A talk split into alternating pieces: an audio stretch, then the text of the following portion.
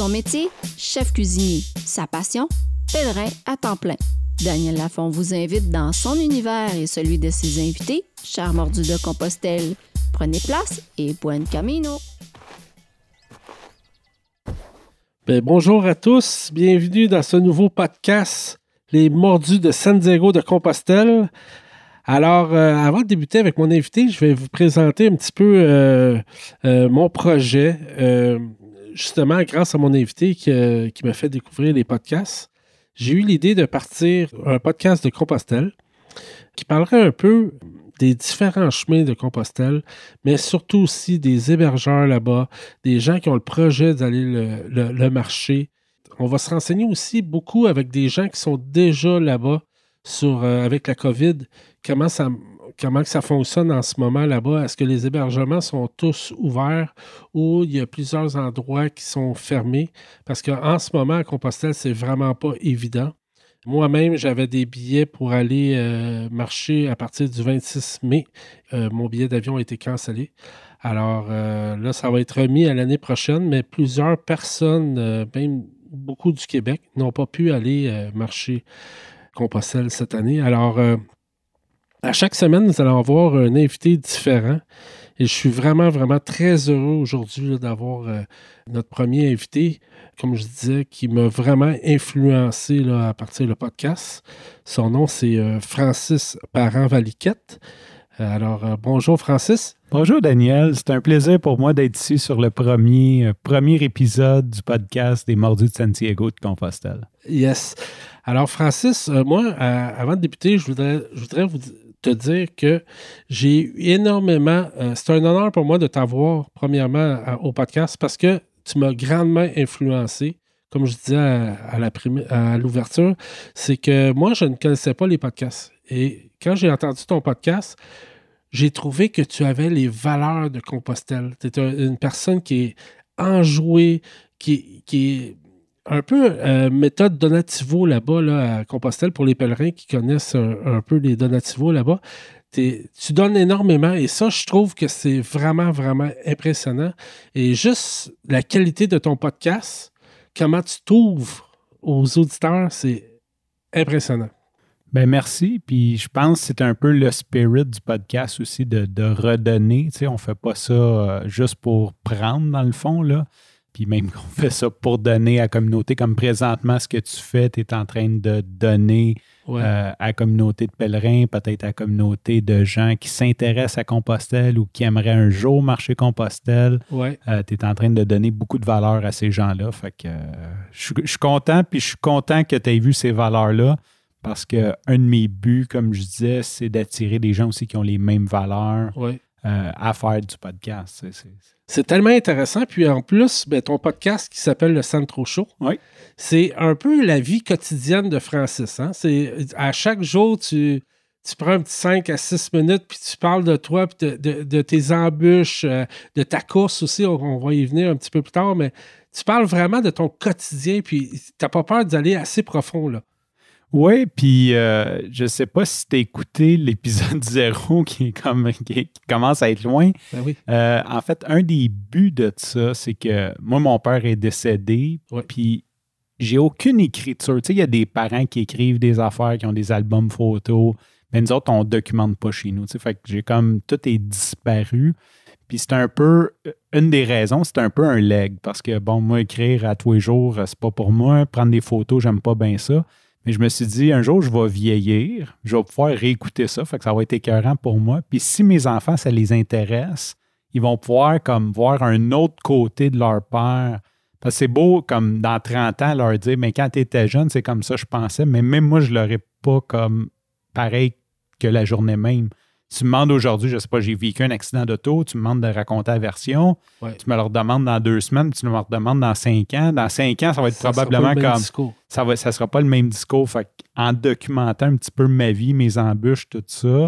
Ben, en même temps, ça va me permettre de me rappeler à moi. Fait qu'il y a un côté leg à mes enfants euh, dans le Centro Show, puis ben, ceux qui veulent l'écouter euh, sont, bienvenus à écouter ça. Ben, moi, je le conseille à tout le monde, vraiment, c'est une découverte incroyable. Mais toi, c'était-tu une ligne directrice que tu t'avais donnée dès le départ de dire euh, je vais y aller franc jeu et directement là, to the point, qu'on pourrait dire. Oui, oui c'était un peu le, défi que je me suis donné parce que présentement, il y a comme une espèce de mode de dire on se rend vulnérable.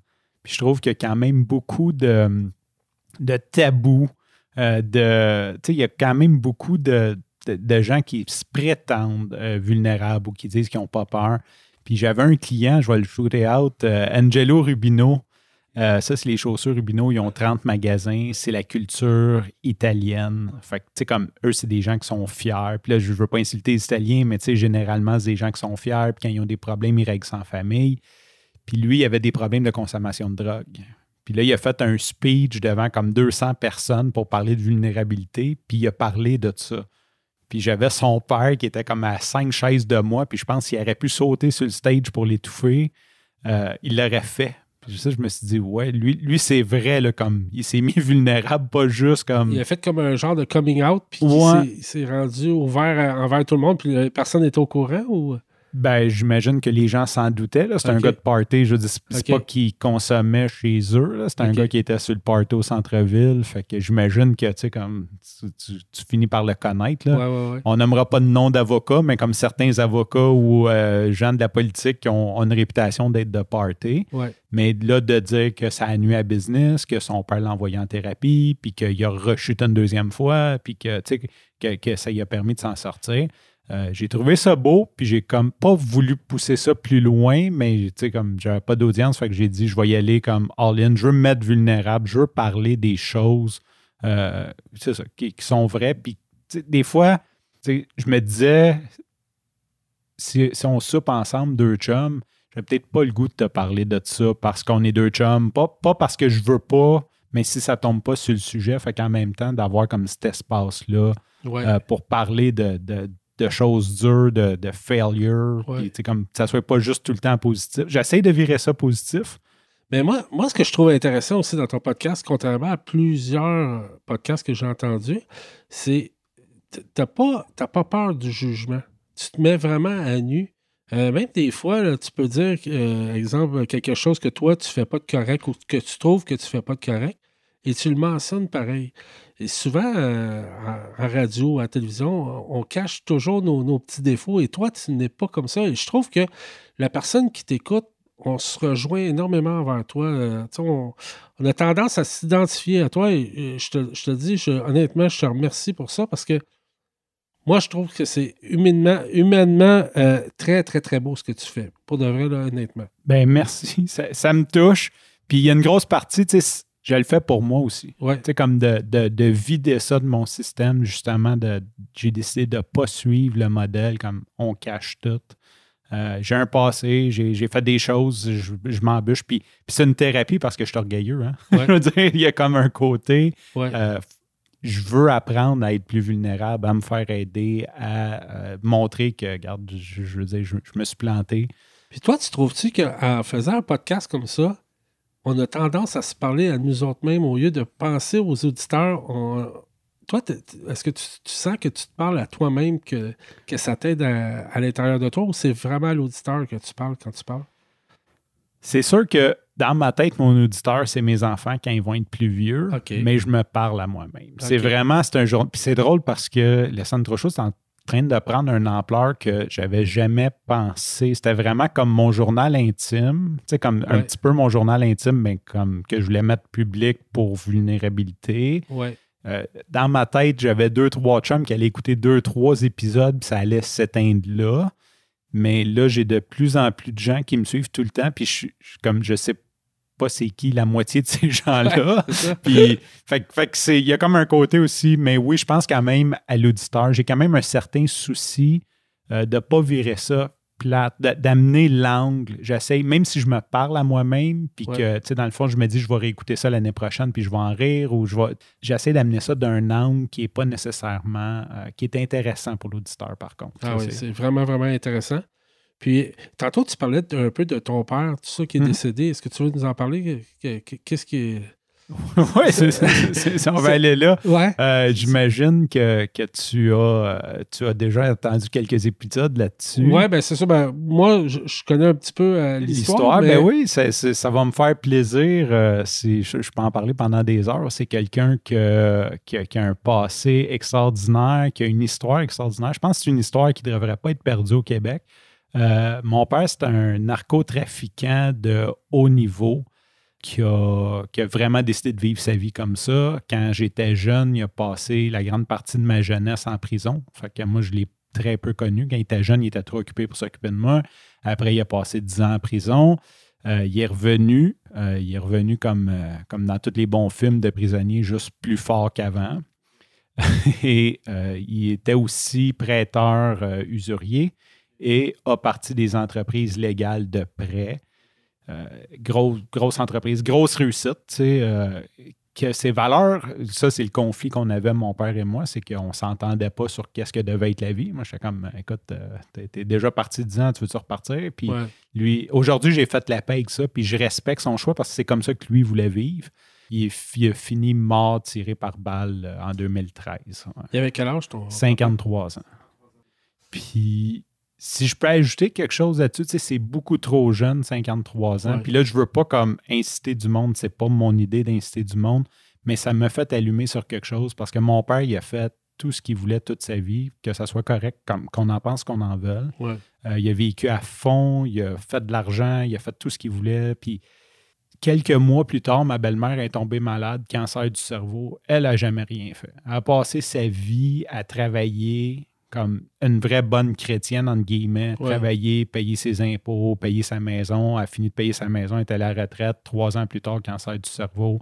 Je l'ai ramassé, paralysé à côté de son lit, elle traînait dans, dans ses excréments. Puis je me suis dit, sais-tu quoi?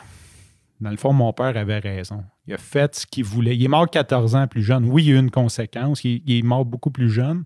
Mais dans le fond, tu sais, j- j'aime autant mieux l'avoir ramassé, tiré par balle, Mhm. que de le ramasser, qui n'ait rien fait de sa vie. Tu sais, comme qui a été malheureux toute sa vie pour un objectif qui n'existe pas. Euh, fait que ça, ça m'a fait allumer sur bien des choses. Puis j'espère que je le dis pas mal parce que si Non. je suis pas en train de dire comme. Mais tu sais, justement, tu sais, comme on parle de Santiago, ben, Ouais. si vous voulez y aller, allez-y. Attendez pas d'avoir comme mille ans. euh, il y, a- il y a une fin à tout ça. Mais pourquoi je voulais prendre cet angle-là avec toi? Euh, parce que moi, je connaissais un peu l'histoire un peu de ton père pour l'avoir entendu directement euh, justement sur ton podcast. Et ça, justement, c'est pas tout le monde qui partagerait ça. Mais c'est surtout aussi euh, ce que tu as dit tantôt, quand tu disais que c'est un peu un leg à tes enfants que tu veux faire. Euh, Peut-être le leg que ton père n'a pas eu le temps de te faire toi, que toi tu veux faire à tes enfants. Ça, je trouve ça vraiment intéressant. La manière que tu vois les choses. Parce que j'ai comme l'impression que toi et ton papa, vous étiez un peu en contradiction sur euh, les valeurs humaines, peut-être, ou euh, je ne veux pas mettre de mots dans la bouche. Mais là, maintenant, toi, tu es rendu un parent euh, de, beaux enfants, tout ça, puis tu veux peut-être pas faire exactement comme ton père a fait, puis tu veux laisser des, beaux souvenirs, puis sais, un parent, c'est important dans la vie, puis c'est ça qui te dicte un peu la, la marche à suivre, puis l'exemple paternel ou maternel. Fait que moi, je trouve ça vraiment beau, là, euh, ce que tu fais envers tes enfants, puis, euh, puis le leg que tu vas leur faire avec tes beaux podcasts, parce que quand ils vont avoir 18 puis 19 ans, puis ils vont entendre ça, ils vont sûrement connaître quelqu'un de différent qu'ils voient à la maison en ce moment. Là. Je suis pas mal sûr. Moi, moi aussi, je suis pas mal sûr. Puis pour revenir à ton comment tu amené ça, je pense qu'on veut donner à nos enfants ce qu'on n'a pas eu. Ouais, c'est un peu un peu ça aussi là, tu sais comme Imagine en plus la vie de narco des années 80, Ah. si j'avais des traces de ça, ça serait juste comme fou raide, là, Ah parce que là, j'ai des bribes qui sont racontées par des mononcles à gauche, à Ben ouais, droite, ben mais tu sais, s'il avait tenu un livre de base qu'il n'aurait jamais fait. Parce que toi, quand tu regardes un film, tu, tu reconnais un peu ton père là-dedans. Là, Ah, certaines- définitivement, définitivement. Ou du monde qu'il a côtoyé. Ouais. euh, Ouais, que, ouais, ouais. dé- Définitivement. Ben, en tout cas, c'est vraiment, vraiment intéressant tout ça. Puis je voudrais aussi que tu nous parles, parce que là, c'est sûr que c'est un podcast sur, sur, euh, sur Compostelle, tout ça. Il y, a, il y a- il y a un angle de la Compostelle qui s'en vient. Parce que toi, tu as un projet d'aller marcher Compostelle. Ouais. Euh, c'est dans tes projets, tu veux peut-être y aller dans 5-6 ans, à peu près, quand ton, ton enfant va avoir 10-11 ans, tout ça, tu aimerais ça y aller. Parce que toi, en réalité, en ce moment, moi, je te considère comme un athlète aguerri. Tu es un, gars qui court à tous les jours. Tu fais du jogging. Tu te prépares à, faire euh, les marathons quand ça va commencer à ouvrir encore, à, uh-huh. l'après-COVID, finalement. Mais parle-nous un petit peu de ton parcours sportif. D'où ça a commencé, ça, exactement? Comment tu as commencé à, t'entraîner? Euh, j'ai 30 ans, je suis overweight, je suis à peu près 260. Il y a un moment donné que tu arrêtes de te peser, fait que j'étais à 260 livres et plus parce que la dernière fois que je me suis pesé, c'est 260, puis j'ai racheté du linge plus gros. Euh, je suis fumeur occasionnel. Je suis pas un vrai fumeur, mais je fume. Euh, je bois avec des chums. Tu sais, je suis pas un brosseux non plus, mais comme je mange mal, je fume, je fais aucun sport je suis pas. Euh, je, suis comme. Je, m'en vais sur la mauvaise pente, puis là, je vais avoir ma fille, puis je suis toujours malade. C'est comme. Ce rythme de vie-là, veut, veut pas, j'attrape comme toutes les rhumes, toutes les grippes, toutes les. Puis je vais aller sur le système immunitaire parce que je suis tanné d'être malade, comme tout le monde. Puis bon, ben, quand tu vas aller How to Improve Your Immune System, si tu tombes pas sur des pilules magiques qui ne fonctionneront pas. En gros, c'est pas compliqué, c'est éliminer le stress, faire du sport, bien dormir, bien manger. Toutes des choses que je faisais pas. toi, mais toi, tu travaillais-tu à temps plein dans ce temps-là dans un autre domaine ou. Euh? J'étais programmeur. Euh, j'ai toujours été à mon compte. Fait J'étais à mon compte. Euh, je, travaillais, je travaillais fort, je travaillais mal. je dirais plutôt ça. Parce que c'est bien facile quand tu es à ton compte de te lever à 10 h le matin, de commencer à midi, de travailler jusqu'à 11 h le soir, puis de tomber dans une routine que tu ne sors pas dehors, que tu comme de, vivre un peu en parallèle de tout le monde, comme un zombie. Euh, puis ma blonde vivait le même rythme de vie que moi, fait qu'on on était vite euh, comme de côté. Puis là, je me suis dit, je veux être plus en forme. Je suis tanné de tout le temps être malade. Je perds du temps que ça. Puis je veux pas non plus. Puis là, c'est plate de dire ne pas, mais je voulais être un père qui pouvait faire des activités avec sa fille. OK je me suis dit, là, j'ai 30 ans, je suis déjà comme hypothéqué. Euh, rendu à 38 ans, quand elle va avoir 8 ans, je vais être le papa qui ne peut pas euh, aller jouer au parc ou je, je, voulais vraiment être avec elle, de pouvoir faire des activités, de pouvoir faire du vélo, de pouvoir bouger. Oui, exactement. Ça. la suivre. C'est ça. Fait que j'ai dit, c'est là que j'ai décidé de, me reprendre en main. OK. Puis là, as-tu commencé à suivre un programme euh, sur Internet ou tu as, décidé que ben, tu commençais à courir tranquillement, pas vite? Comment tu as commencé euh, ton aventure? Ça, on regarde, en fait, ça, c'est vraiment comme le point décisif, mais j'ai commencé un petit peu plus smooth avant. Euh, j'ai eu, mon beau-père, je t'ai parlé, dans le fond, il y a, il Compostelle en Gaspésie. Lui, son motel passe par le chemin, donc il y avait beaucoup de pèlerins qui passaient. Puis il y a un gars qui a passé là, puis il avait les pieds détruits. Puis lui avait décidé de tout abandonner pour marcher ça. Puis ce qu'il a dit, il a dit ce que j'ai pas réalisé, c'est qu'il fallait que je m'entraîne avant. Il dit mon corps ne suivra pas. Fait que je me suis dit, écoute, moi je veux je voulais faire des aventures. Je me suis dit, je vais aller marcher, je vais commencer tout de suite à m'entraîner. Si un jour je veux faire ce genre de trip-là, ben, je suis prêt. Fait que peut-être quatre ans avant, j'avais commencé à aller marcher à tous les jours. Euh, comme un 5 km autour du parc. Après, tranquillement, j'ai commencé raquettes, ski de fond, aller travailler en vélo. Tu sais, je, bougeais un petit peu. Là, tu voyais des, changements dans ta forme sûrement aussi. Exactement. Ça, ça l'encourage. Tout s'est amélioré, tout a commencé à s'améliorer. Je te dirais que la chose qui m'a aidé le plus, c'était la récession. OK. Parce que là, j'avais moins d'argent, comme tout le monde. Puis j'ai arrêté de manger au restaurant. Fait que ça, ça a fait un gros, gros, gros, euh, gros changement de cuisiner à la maison. Puis le veut, veut pas, les activités sont devenues aller marcher, aller faire du vélo. Et ça a vraiment fait un gros changement. Puis à partir de quand ma fille, j'étais encore comme overweight pareil, même si j'avais des changements, j'avais des gains. Puis là, c'est là que j'ai dit, OK, euh, je, je drop du poids. Euh, puis ma course, dans le fond, c'est un défi qui m'a été lancé. J'ai accepté le défi. Tu as commencé comme ça. Ouais, c'est. Puis, depuis ce temps-là, ben, tu cours pratiquement tous les jours. Euh? Oui, ben dans le fond, je me détestais. Jusqu'au défi, j'étais là, pourquoi je fais ça?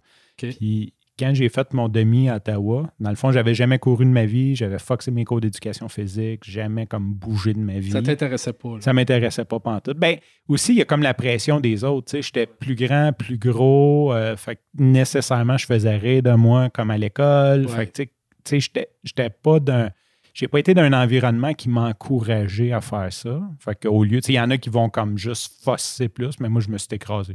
toi, tu es une personne cartésienne aussi. ils disent dans ton, dans ton intro, t'aimes le code. J'aime le code. Ça, j'en parle souvent avec ma femme.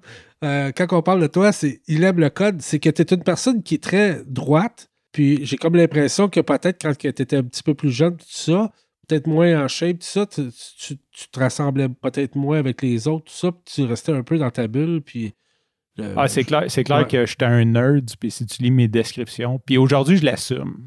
La seule différence, c'est que jeune, je voulais pas être le nerd. Aujourd'hui, je l'assume totalement. C'est qui, qui je suis, mais oui, définitivement. Euh, j'ai plus de fun à bouger des données, puis à.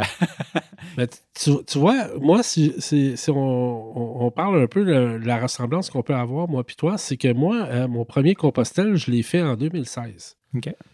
Ça fait pas tellement longtemps et moi aussi, j'étais très overweight. Euh, moi, c'est. c'est euh, j'ai jamais été euh, grassouillet un peu de ma vie. C'est à un moment donné, j'ai eu mon enfant un petit peu euh, jeune. j'avais. Ben, quand, ma femme a tombé enceinte, j'avais 19 ans et, quand elle l'a eu finalement, j'avais 20 ans, mais je m'ai laissé aller après parce que je, restais à la maison. Ben, je travaille. moi, j'ai une entreprise qui me demande énormément de travail euh, je travaillais 100 heures semaine et je m'ai oublié. Un peu comme toi, c'est qu'à un moment donné, on va se peser, puis on voit un chiffre, puis on ne l'aime plus, puis à un moment donné, on a peur d'aller se peser, puis tout ça. Fait que j'ai pris, euh, je vous dirais, 5 à 10 livres par année, partir d'environ 160 livres, 170 livres, 180.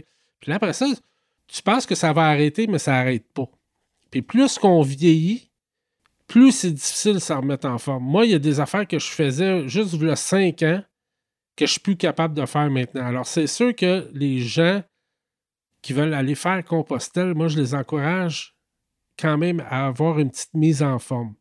Euh, mais pour revenir à mon cas, moi, en 2016, c'est que moi aussi, je suis, comme je disais, j'étais euh, très overweight. Puis à un moment donné, j'ai entendu Marcel Leboeuf à la télévision qui parlait de Compostelle. Ça faisait peut-être 4-5 ans je l'entendais souvent parler de, de Compostelle. Puis c'était quelqu'un que j'admire beaucoup, Marcel Leboeuf. Puis à un moment donné, je suis en train de faire une livraison à Verdun. Puis il commence à, Il y a une interview, surprise à Radio-Canada, à, la à, la radio, puis je commence à écouter ça. Puis il me décrit un peu son parcours que moi je trouvais que je pouvais. que ça me ressemblait. Quand je suis revenu chez nous, je me rappelle encore de la date, euh, c'était le 13 mars. Je suis revenu chez moi et j'ai décidé que ça finissait là, là. Mon embonpoint finissait cette journée-là. Je commençais un régime puis je voulais partir à Compostelle. C'est pour ça que quand tu me dis à moi, ben, toi, à un moment donné, tu as décidé que c'était terminé, que tu voulais suivre tes enfants, moi, je trouve ça important qu'à un moment donné, il y a un reset qui se fait. Puis à Compostelle, le reset est vraiment important. Puis ceux qui ont fait Compostelle ou qui s'apprêtent à, le faire, moi, je vous le dis, euh, quand on est sur le chemin, on découvre des choses euh, qu'on ne peut pas découvrir ici euh, dans, dans, nos vies quotidiennes. Premièrement, parce qu'on travaille, on a le stress, on a la pression de performer, tout ça. Et quand tu te retrouves là-bas, tu te retrouves un peu avec toi-même. Tu marches, puis tu as, quatre, trois, quatre affaires à penser. C'est où tu vas dormir, qu'est-ce que tu vas manger, est-ce que tu as assez d'eau, puis combien de kilomètres à faire dans, ta journée. Alors, je me reconnais un peu en toi quand tu dis que tu as, fait un changement, euh, que tu as décidé que cette journée-là, c'était terminé, que tu commençais à t'entraîner. Ça m'a motivé. J'avais 46 ans et souvent, ce qu'on perd avec les années, je trouve que c'est euh, la compétition que tu as envers toi-même. Et quand je m'ai fait comme un peu tasser dans le coin, me dire c'était comme impossible de faire Compostelle pour moi, ça m'a vraiment motivé. Puis je pense que pour les gens qui n'ont pas fait Compostelle ou pour les gens qui ont fait Compostelle, le départ, à partir du moment qu'on achète notre billet d'avion, c'est commencé on peut dire on s'en va à Compostelle, c'est un, rêve, tout ça, mais tant aussi longtemps qu'on ne met pas ça concret, on ne peut pas vraiment savoir. Moi, à partir du moment que j'ai acheté mon billet d'avion, j'ai acheté mon billet d'avion le 15 mars. J'ai commencé. Moi, c'est arrivé le 13 mars que j'ai entendu euh, l'entrevue de Marcel Leboeuf. Le 14 mars, je l'ai annoncé à, euh, à ma famille. J'ai dit je m'en allais faire Compostelle. Et le lendemain, je suis allé acheter mon billet. Moi, j'avais jamais, jamais voyagé en Europe. J'ai jamais pris l'avion, tout ça. C'était vraiment là, à partir de zéro. Et je m'ai même aussi gardé euh, euh, pas l'obstacle, mais je ne voulais pas regarder sur YouTube les, euh, les vidéos sur Compostelle. Je voulais vraiment me laisser surprendre. Ce qui semble une bonne affaire, par contre. Oui, parce de, se laisser surprendre. Ah puis c'est cool, ça aussi, de se mettre une date. Ouais. Tu sais, Dans le fond, ce que j'en retiens de ton parcours, c'est de dire comme, garde, j'y vais. Là. Tu sais, c'est- Ouais. Puis c'est souvent ça, c'est un peu, c'est un peu tous les projets Ouais. d'avoir une date. Parce que c'est comme, même, même chose pour le podcast. tu me Ouais. dis, on lance lundi. Mais d'avoir un deadline, c'est sûr que c'est une première étape. Oui, oui, exactement. Puis c'est pour ça que euh, dans, dans ton podcast aussi, ce que, ce que tu expliquais, c'est que toi, tu avais des projets aussi par rapport au marathon de Boston. Ouais. Puis tu t'es mis une date. Ouais. Puis ça, c'était intéressant. Parle-nous du marathon de Boston, parce qu'au marathon de Boston, ça prend quand même certains qualificatifs pour rentrer au marathon de Boston. Et puis ça, c'est. Oui, puis je commence à avoir peur. J'ai vu, j'ai vu les temps qu'il faut que je fasse. Ah ouais, c'est Euh, quoi les temps? Euh, dans ma tranche d'âge que je vais être, c'est comme 3h10, quelque chose comme ça. OK, c'est rapide. Oui, oui, c'est rapide. Je pensais pas. C'est 6 Euh, km, ça? Euh, C'est six- 4,50, 4, euh, 4,20, 4,20 au kilomètre. Hi! Ah oui, non, c'est ça. euh, J'ai un, un des, des Peut-être auditeurs. attendre 3 ans pour tomber dans la tranche d'âge de 40. Ouais, ben, non, mais je vais tomber à 40. c'est Ok, ça, je, vais être, je vais être dans la tranche d'âge de 40. En fait, mon, mon objectif, moi, je suis né en avril. Boston est en avril. J'aimerais ça le faire au mois d'avril de mes 40 ans. OK. Euh, je pense que c'est encore possible. Je, je sais que là, c'est écrit ça sur le site, mais il y a du monde qui m'ont dit que se sont qualifiés avec des moins bons temps que ça. OK. On verra d'ici là qu'est-ce que si ça a changé ou quoi que ce soit. Mais oui, euh, je me suis donné comme objectif de, de faire Boston. Puis la chose qui est drôle là-dedans, c'est que je me suis donné ça comme à 30 ans de faire ça à 40 ans. Puis je pensais que j'avais bien du temps. Puis là, ben, tu fais comme OK, mais c'est dans trois ans. Ouais, ouais, ouais. comme deux ans et demi, là, même pas. Ça euh, passe vite. ça passe vite. Euh, dans ma tête, j'étais beaucoup plus loin que ça. Euh, tu sais, comme ben, j'étais déjà, j'avais déjà à 37 ans dans ma tête, j'avais déjà couru des marathons. Finalement, la vie a fait que je n'ai pas fait encore. OK. Mais c'est ça. En même temps, c'est un wake-up call. je marche bien à coup de claque à la gueule pour Ouais. pas dire le mot. Euh, quand je suis, je suis à côté, tu sais, comme je, je- je supporte bien, euh, je performe bien dans ce temps-là. Ouais. On apprend à se connaître. Puis, mais, mais avec, avec euh, l'entreprise que tu as, tout ça, est-ce que toi, tu, tu- tu définis des plages horaires par jour que, que tu consacres juste à toi, finalement? Que tu te dis, mettons exemple, entre 6 et 8 le matin, moi, je m'en vais courir, puis qu'il arrive n'importe quoi, je suis pas disponible. Clairement, j'ai passé la course avant toute chose depuis plusieurs années. OK. Je le gère bien, là, je veux dire, ça arrive pas, mais c'est vraiment comme si j'ai une chose à faire dans ma journée, c'est ma course. Je vais, je vais couper sa job Ouais. euh, avant de couper sa course. Ouais. Ou il faudrait qu'il y ait vraiment une grosse urgence comme dans l'entreprise pour que. pour- Mais c'est ça, c'est que tu l'as mis dans ton horaire. Ouais. C'est ça qui fait en sorte que finalement, tu vas réussir tes projets parce que tu l'as déjà mis. Fait que de cette façon-là, ben, tu fais juste t'améliorer. Puis à chaque jour, toi, tu tiens à jour euh, parce que, encore une fois, euh, c'est sûr que je te suis. Puis j'écoute un peu ce que tu fais. C'est qu'à chaque semaine, ben, tu te rajoutes une ou deux minutes par semaine. Puis là, ben, tu es rendu quand même que tu fais pas mal de courses par, par jour. Fait qu'à un moment donné, euh, ton marathon, ben, le 42 km va devenir beaucoup plus accessible pour toi. Puis que tu, sais, tu vas, tu vas juste améliorer ton temps finalement. Oui, puis c'est bien que tu en parles parce qu'au final, c'est toujours ça, hein, c'est le, le processus. C'est pas, pas l'objectif, c'est pas de courir 42 km dans trois ans. L'objectif, c'est qu'est-ce que j'ai aujourd'hui. Ouais. Tu sais, quand je suis fatigué, que j'ai pas le goût, que j'ai mal à la tête ou peu importe, ça, des, des fois, c'est des, des journées de pur bonheur s'entraîner. Puis il y a d'autres fois que c'est plus dur, quand il fait moins 40, qu'il y a de la glace. Ben, je me dis, aujourd'hui, c'est quoi que j'ai à faire pour aller, tu sais, comme maintenant, là, c'est quoi je peux faire pour que mon 42 dans trois ans, pour que je sois à Boston dans trois ans? Puis j'ai rien de mieux à faire présentement que de courir sur la glace. on le fait. Ben ouais. Ce que je voulais dire aussi, c'est que par rapport à Compostelle, le fait que tu cours comme ça, c'est un angle aussi que je voulais te parler parce que je trouve, je trouve ça aussi assez important. Je sais pas si tu vis ça, toi, quand tu cours, c'est qu'à un moment donné, on devient en transe. Ouais. Moi, à Compostelle, si je donne euh, mon exemple, c'est qu'à un moment donné, euh, je pouvais marcher euh, des kilomètres. À chaque, à chaque jour, on a un certain nombre de kilomètres à faire, des étapes, tout ça. Je pouvais marcher comme 4-5 kilomètres et sans m'en rendre compte. J'arrivais 5 km plus loin, puis je me disais, oh, ah, j'ai terminé. On devient comme perdu un peu dans, nos pensées. Puis euh, dans la course, parce que moi aussi, j'ai déjà couru un petit peu quand j'étais plus jeune, je retrouvais ça un petit peu.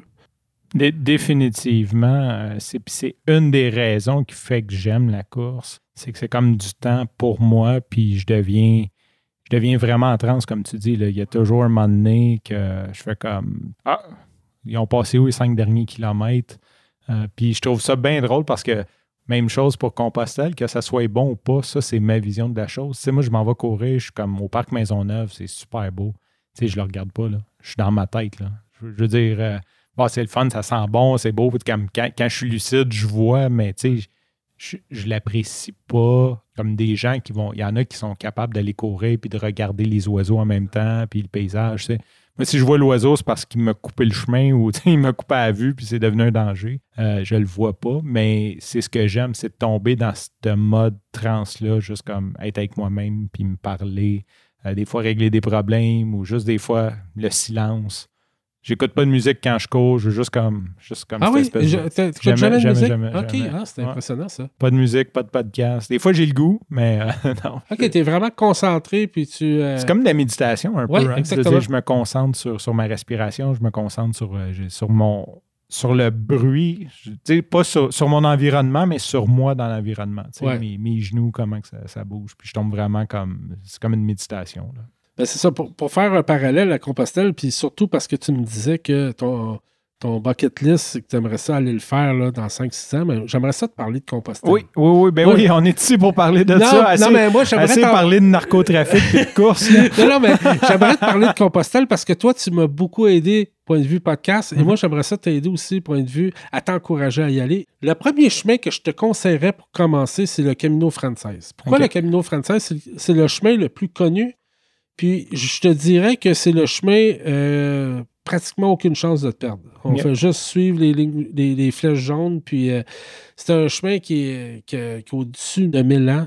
Puis tu vas voir énormément de, gens. Euh, souvent, les, pèlerins là-bas, ils l'appellent le chemin des touristes.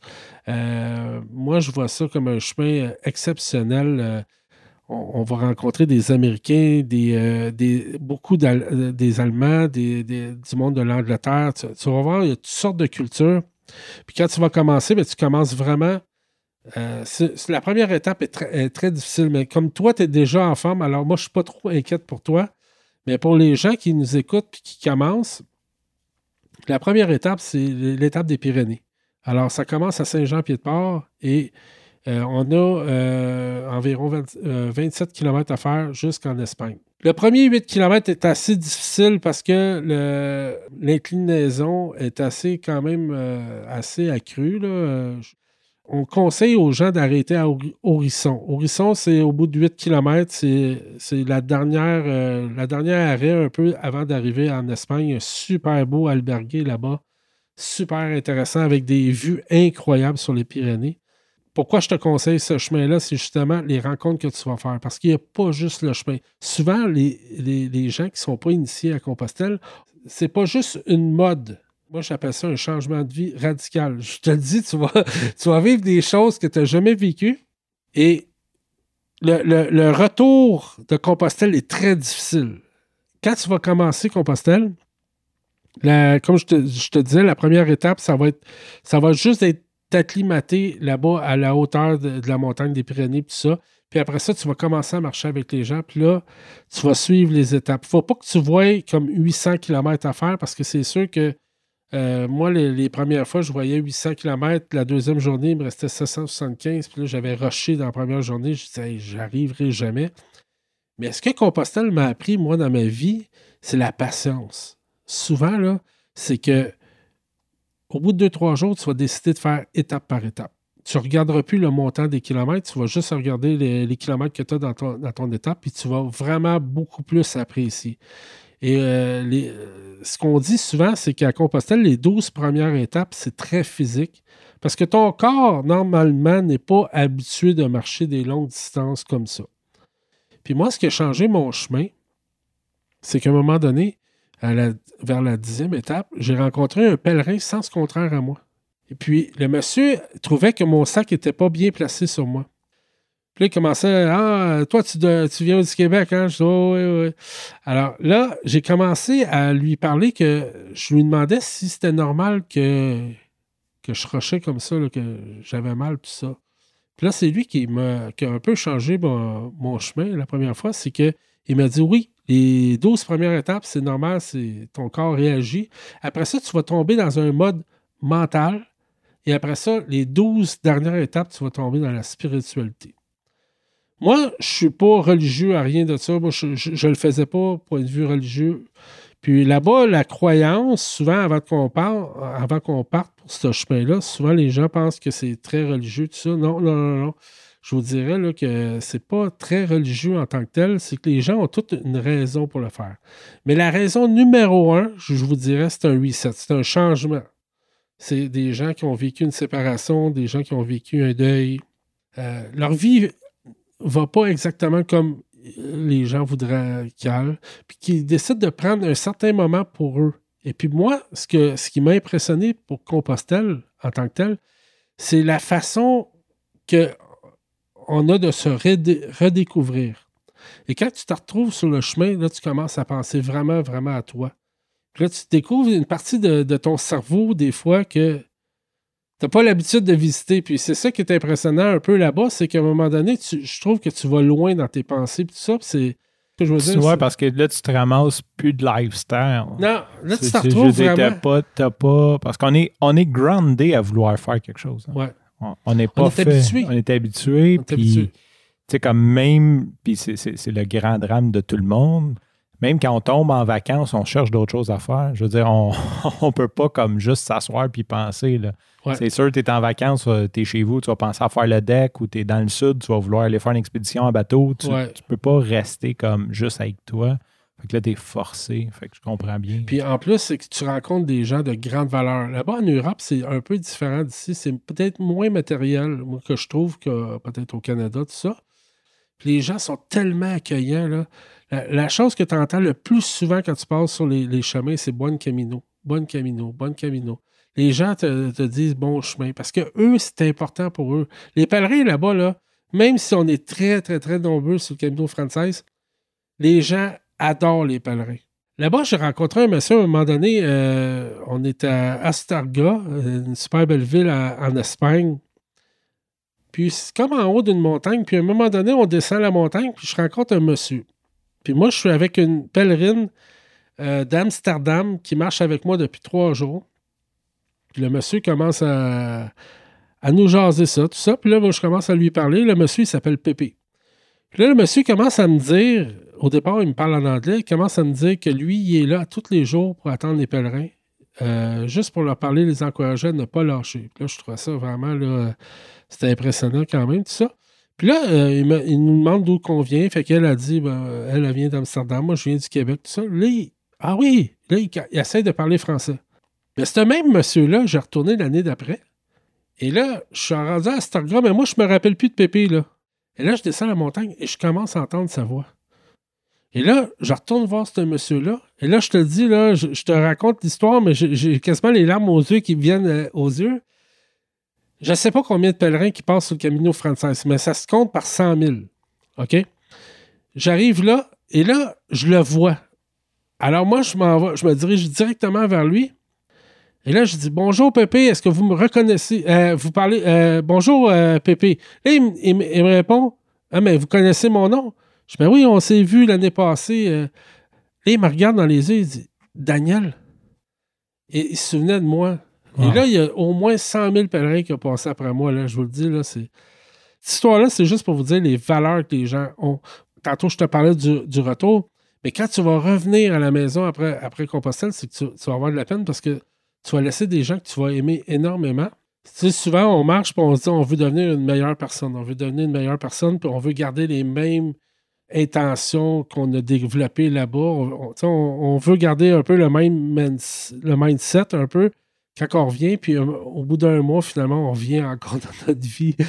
Puis là, le chemin, il reste toujours dans ta tête. Comme moi, là, souvent, on va en parler aux gens autour de nous, mais les gens qui ne l'ont pas fait, des fois, ils sont un peu tannés de t'entendre parler, tout ça.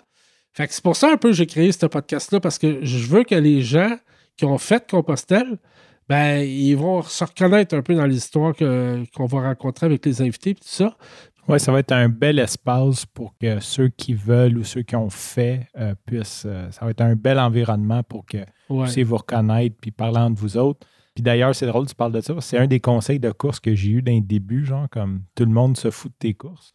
Ah oui? Oui, fait que tu parles pas de course avec quelqu'un qui n'est pas un coureur. Parce que tu sais, d'un début comme toi, tu es fier. Mais quand tu n'es pas un coureur, là, tu t'en fous. Là. Puis toi, tu es fier de toi-même. Toi, tu es fier de toi, puis là, tu veux en parler, puis les gens sont comme, ouais, ouais, bon, OK, OK. Puis tu, tu, pourrais leur en parler pendant des heures de qu'est-ce que tu as fait, puis tes nouvelles chaussures, puis. Mais, dans le fond, euh, eux s'en foutent. Fait que c'est un conseil que j'avais lu sur un blog que j'ai compris vite.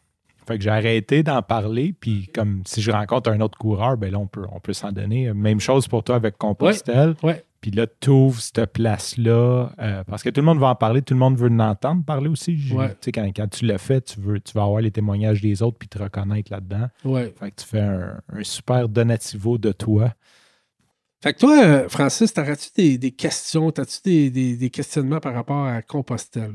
Oui, bien, comme tu as dit, ça a été mis dans ma bucket list. Avant même de te rencontrer, il y a quelqu'un qui me fait germer ça en 2009 dans la tête que je voulais faire Compostelle. Bon, c'est resté on the side. Là, je l'ai mis sur le front burner. Je me suis commis à le faire euh, d'ici 13 ans. je sais que c'est un peu vague. Euh, puis là, ma famille veut me suivre. Donc, on s'est dit que dans 7 ans, on le faisait. Fait que un de mes, une de mes premières questions, puis j'imagine qu'elle est pertinente pour les auditeurs qui euh, l'ont jamais fait, qui s'intéressent à ça, c'est quoi le budget qu'il faut prévoir pour aller faire Compostelle? Le budget en tant que tel n'est pas vraiment, vraiment euh, très élevé. En réalité, le, budget, c'est le, le plus gros du budget, c'est le, le, billet d'avion. Alors, le billet d'avion, si tu pars du Canada, je, te dirais entre 750 et 850 dollars en ce moment là, pour partir euh, direction la France.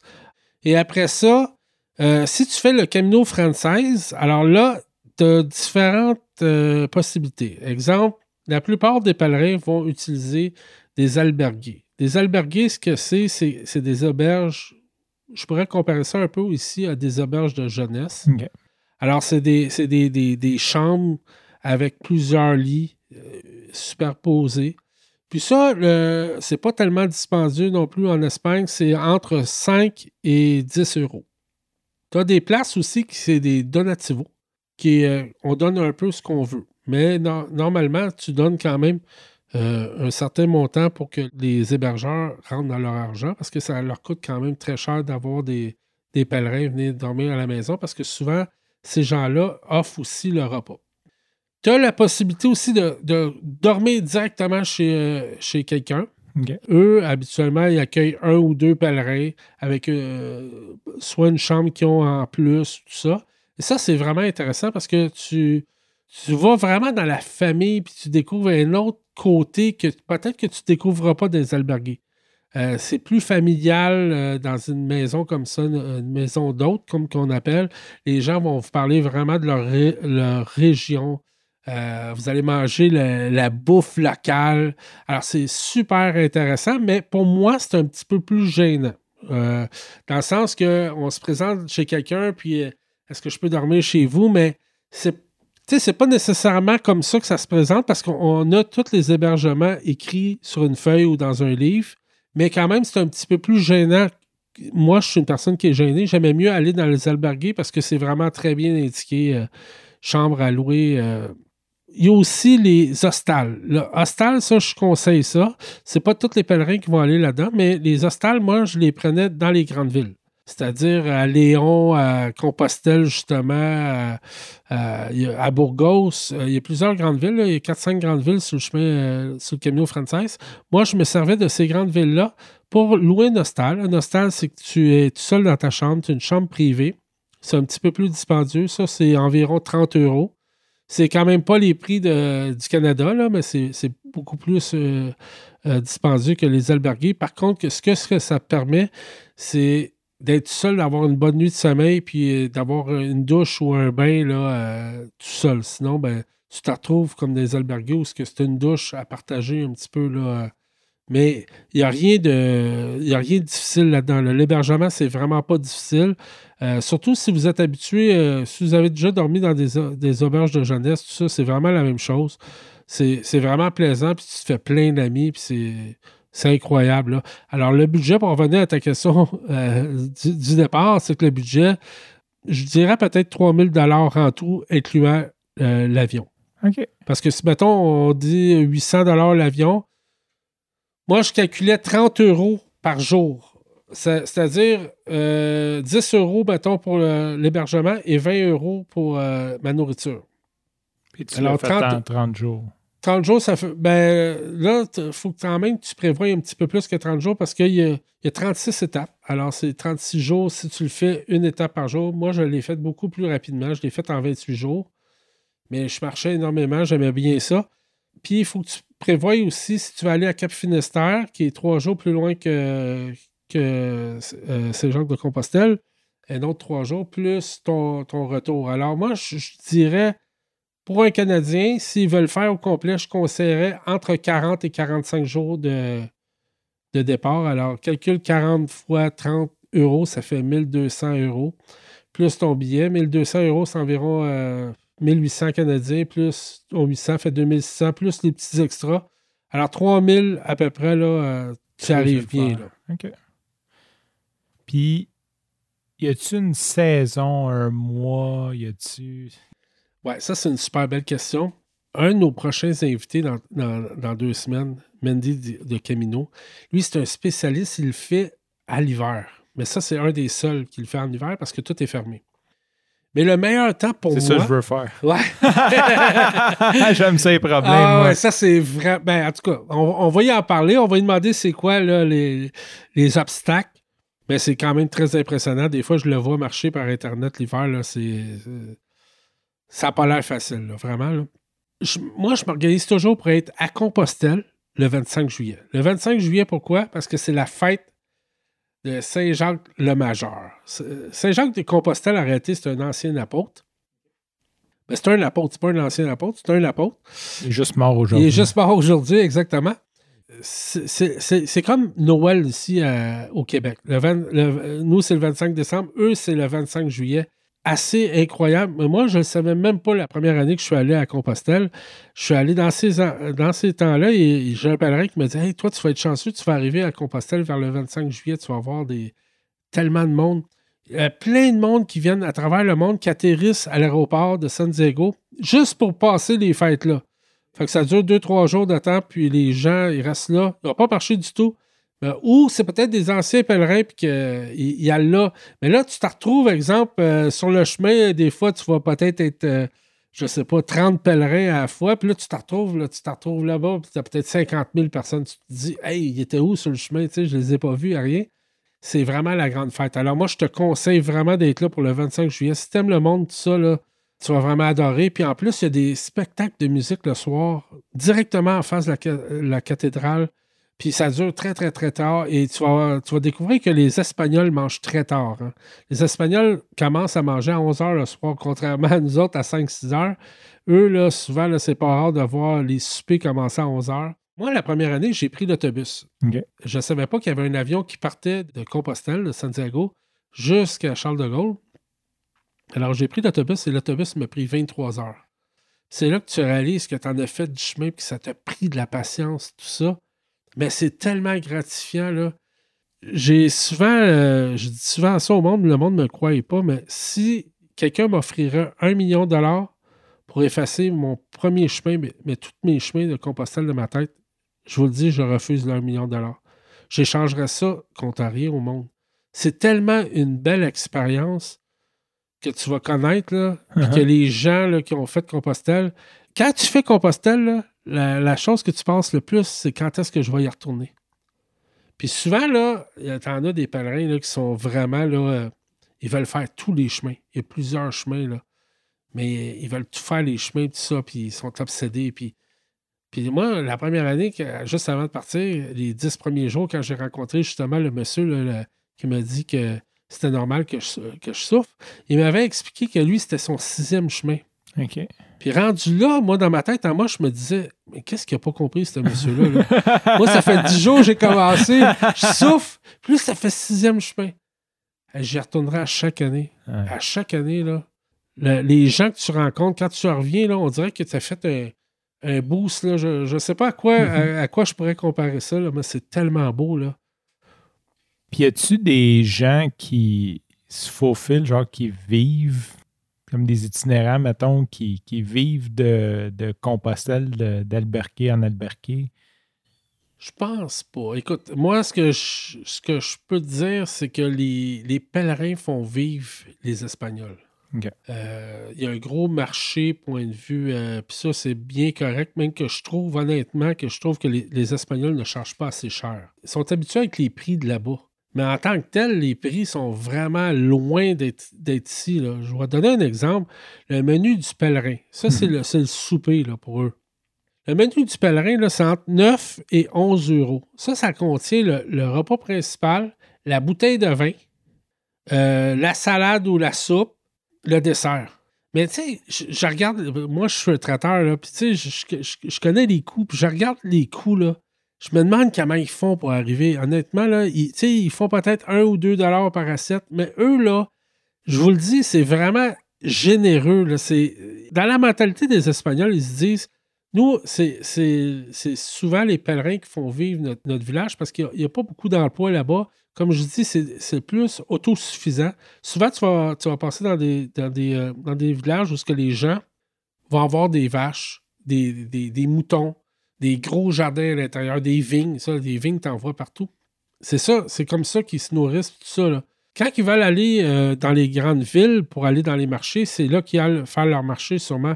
Mais dans les petites villes, il n'y a pratiquement rien. Là, y a, c'est, vraiment souvent qu'une église que tu vois, puis des fois, tu vas voir une pharmacie, mais il n'y a pas de, a pas de supermarché là, comme, euh, ici au Québec, dans tous les petits villages. Non, non, non. Puis il n'y a pas beaucoup de voitures non plus. Dans les villages, j'ai, pas vu de voitures. Les cellulaires, j'ai pas vu personne avec des cellulaires. Tu sais, euh, ça fait pas longtemps là, que, je, que je vois là, là. Mais les cellulaires, souvent, tu vas les voir dans les grandes villes, mais souvent, c'est pour prendre des photos. On voit pas des gens traverser la rue en parlant au cellulaire. J'en ai jamais vu à Compostelle. Tu sais, c'est, c'est un autre genre de valeur. C'est sûr que la première fois que tu vois ça, tu te dis, waouh, tu sais, on dirait qu'on n'est pas sur la même planète. Mais c'est tellement gratifiant, là, tellement, tellement gratifiant. là. Si tu parles justement des petits villages, si quelqu'un se blesse, ça ressemble à quoi? le, le service? Si quelqu'un se blesse, bon, avec le, le carnet, le, t'as, t'as un carnet du pèlerin. Uh-huh. Ça, c'est ton crédential qui appelle. Ça prend ton crédential pour aller dans les, dans les albergues. C'est, eux, ce qu'ils font, c'est qu'ils t'étampent ton, ton crédential. Ça prouve que tu es un pèlerin. Mhm. Moi, j'ai vu plusieurs blessures de pied, là. Je vous dirais, là, deux pèlerins sur trois, sinon trois sur quatre, ont beaucoup d'ampoules. Alors, ce qui arrive, c'est que souvent, tu arrives dans des petits villages ou dans des albergues où il y a déjà des médecins qui soignent tes pieds. Ou ils vont te dire, euh, va au bureau des pèlerins de cette région-là, puis tu t'en vas là, puis tu as un médecin qui soigne tes pieds, puis ça, encore là, c'est donativo. Ils le font gratuitement pour Ouais. toi. Je vais te donner un autre exemple. Au bout de la troisième journée, j'ai cassé mes lunettes. Le manche de la lunette a tombé à terre. Alors, je pouvais plus, euh, je pouvais plus avoir mes lunettes. Puis moi, je vois pas tellement bien. Puis à un moment donné, j'ai arrêté dans une place où ce qui réparait les lunettes, ils m'ont rien chargé. M'ont- la, la personne m'a juste dit Vous faites le chemin Je dis oui. Puis là, en me parlant en espagnol, moi, j'avais mon, mon téléphone pour, euh, pour traduire. Puis elle m'a dit Faites juste continuer votre chemin. Elle m'a donné ça gratuitement.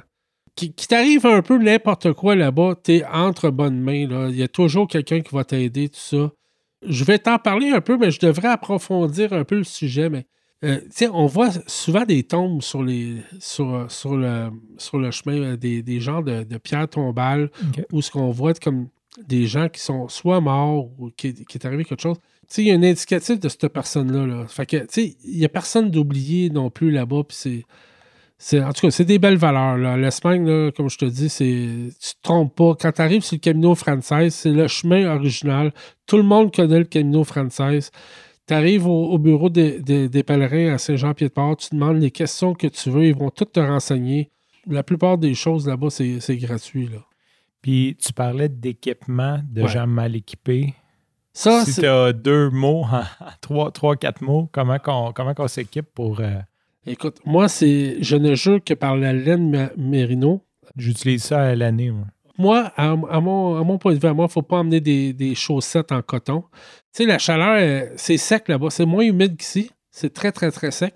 Mais tu- tu marches tellement que si tu es tout le temps en, en- en chaussettes de coton ou en chandail de coton, tu vas développer des, euh, des ampoules. Alors moi, j'ai été très, très, très chanceux, euh, justement grâce à Marcel Leboeuf qui avait donné euh, la place où ce qui s'équipait dans une de ses entrevues. Alors, c'était au centre La Tienda à Verdun, qui est des spécialistes pour Compostelle. Puis moi, j'ai acheté que des chaussettes Icebreaker. Mes chandails, c'est Icebreaker. C'est sûr que c'est un petit peu plus dispendieux, mais ça vaut tellement le détour parce que quand on marche, pas de pas d'ampoule, premièrement, c'est beaucoup moins souffrant. Puis deuxièmement, ben, on marche plus parce que euh, quand on commence à avoir des ampoules, ça ralentit beaucoup, beaucoup la marche, puis ça fait vraiment, vraiment souffrir. Parce que des, histoires d'horreur d'ampoules là-bas, j'en ai vu, là. Pas des petites ampoules, des grosses ampoules, que c'est assez. euh, tu te demandes comment le pèlerin peut finir après avoir vu ça. Fait que. Puis, euh, ben, c'est bon, moi, je suis déjà, je suis déjà équipé. t'es je, bien passe, équipé? je passe du icebreaker à l'année. Moi, je les ai découverts pour la course. Ouais. Puis l'autre chose que aussi, que j'ai oublié de te dire, pour point de vue équipement, faut pas que ton sac soit lourd. faut qu'il soit 10 de ton, de ton, euh, de ton poids.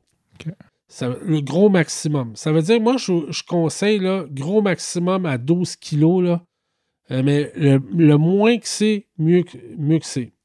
Ouais, mais trop, trop pacté, c'est souvent l'erreur. C'est l'erreur. Euh, Bien, bien, dans bien des sports d'aventure, je Ouais. dirais ça comme ça. Là. Puis souvent aussi, c'est que vu que tu as des albergués là-bas, tu n'as pas besoin d'emmener de tente. Par contre, si jamais tu veux te sauver de l'argent, puis tu ne veux pas dormir dans les albergués, tu pourrais t'emmener une tente. Mais ce qu'il faut pas que tu fasses, c'est comme dans le film Wild. Je ne sais pas si tu l'as vu, le, le film euh, où la fille, elle part à- pour le Pacific Trail, elle part avec un énorme, euh, un énorme sac à dos qui, qui, le font perdre énormément de temps et qui font bien, mal au dos.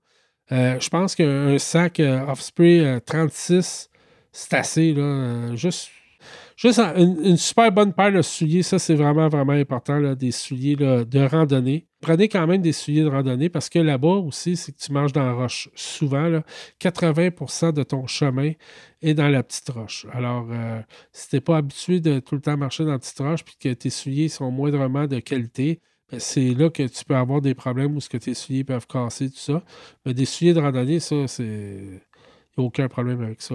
Fait qu'en tout cas, ben, j'espère que tu as aimé ta, ta première expérience avec nous que- qui, qui, qui t'a donné le goût un peu Définitivement, de- de définitivement. partir. Ben, moi, je l'ai mis, je mis dans ma liste de choses à faire. Fait que c'est sûr Ouais. que je peux pas mourir tant que j'ai pas fait ça. C'est sûr, je le fais. Euh, J'espère que tu as aimé ta première expérience de podcast avec moi. j'ai été J'ai très- été un, un j'ai- bon invité. Ouais, j'étais très nerveux parce que pour, pour de vrai, moi, tu es mon maître à penser en podcast, puis je te trouve tellement bon. Puis j'aimerais ça te laisser le, le mot de la fin pour inviter les gens à aller voir ton podcast. C'est tellement.